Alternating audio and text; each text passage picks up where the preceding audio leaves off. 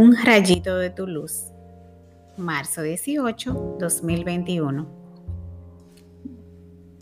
Dios hablaba ya de aniquilarlos, pero Moisés, su elegido, se puso en la brecha frente a él para apartar su cólera del exterminio. Salmos 105 en adelante. Dios tenía sus planes bien hechos, pero a veces el pueblo se portaba muy mal y si no intercede alguien se habría destruido hace mucho. En el tiempo del Éxodo fue Moisés, en el del rey Azuero fue Esther y ahora tenemos a Jesús, el intercesor por excelencia.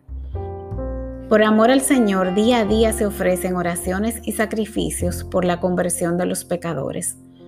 Así como la oración de Moisés y la de Esther fueron capaces de cambiar el curso de la historia, nosotros también estamos aquí por las oraciones del pueblo de Dios. En estos momentos necesitamos esos intercesores que pidan por la no despenalización del aborto, por gobernantes con temor del Señor, por corazones guiados por el Espíritu Santo.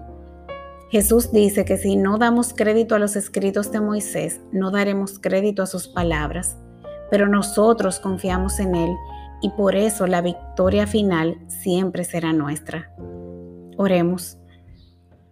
Señor, de ti viene toda bendición en el cielo y en la tierra. Me uno a la iglesia del cielo con la Virgen María, los ángeles y los santos, a la iglesia del purgatorio y a la de la tierra con todas las Eucaristías celebradas en el día de hoy. Humildemente te suplico por la conversión de los pecadores empedernidos en la Iglesia Universal especialmente los de mi propia familia. Ten misericordia de nosotros y del mundo entero. Amén.